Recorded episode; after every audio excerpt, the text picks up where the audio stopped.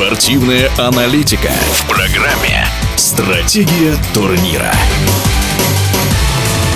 Московские армейцы в полуфинале Евролиги 28 мая сыграют с Анадолу Эфес. О предстоящем матче многократный чемпион СССР, комментатор, баскетбольный эксперт Владимир Гомельский. ЦСКА за счет полуфинальной серии Единой Лиги ВТБ, с моей точки зрения, оказался, подошел к очень высокой форме, к отличному игровому тонусу.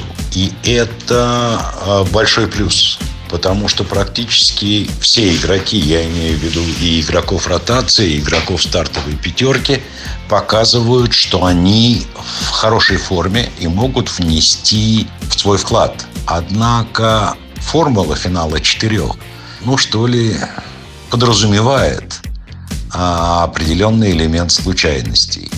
Кроме того, и жребий в финале четырех свел ЦСКА с очень сильным соперником.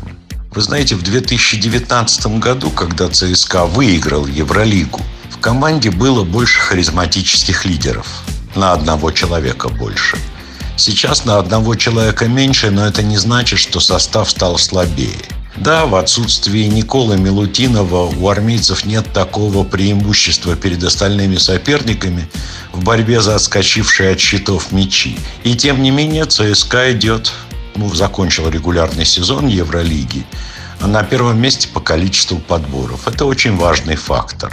А, мне кажется, что в том составе, в котором ЦСКА сейчас отправляется на финал четырех, это преимущество на подборах будет иметь очень большое значение. И я надеюсь, что тренер ЦСКА Дмитрий Ситудис этим постарается воспользоваться. Теперь об Эфесе. Очень хорошо укомплектованная команда во всех линиях. У ЦСКА в матче полуфинальном против Эфеса будут большие проблемы с обороной на периметре. Там ведь не только сверхрезультативная пара защитников и самый ценный, самый полезный игрок регулярного сезона Евролиги Василий Мицич. Там же еще и Симон, там еще и Андерсон. То есть там достаточно большое количество игроков, которые угрожают дальними попаданиями. И ЦСКА на периметре придется, во-первых, помогать своим защитникам, которые будут опекать защитников соперника. А во-вторых, не забывать про углы, откуда будет тоже возникать опасность за опасностью. Именно поэтому я считаю, что да, у армейцев преимущество в трехсекундной зоне не только по росту, но и по количеству подборов. И да, преимущество у Эфеса в игре на периметре.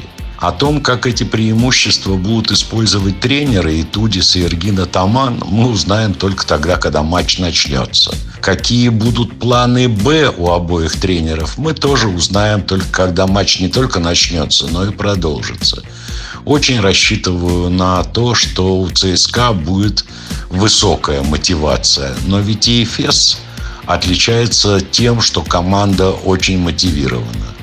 Я с уважением отношусь к той работе, которую за последние, считай, три года проделал тренер Атаман.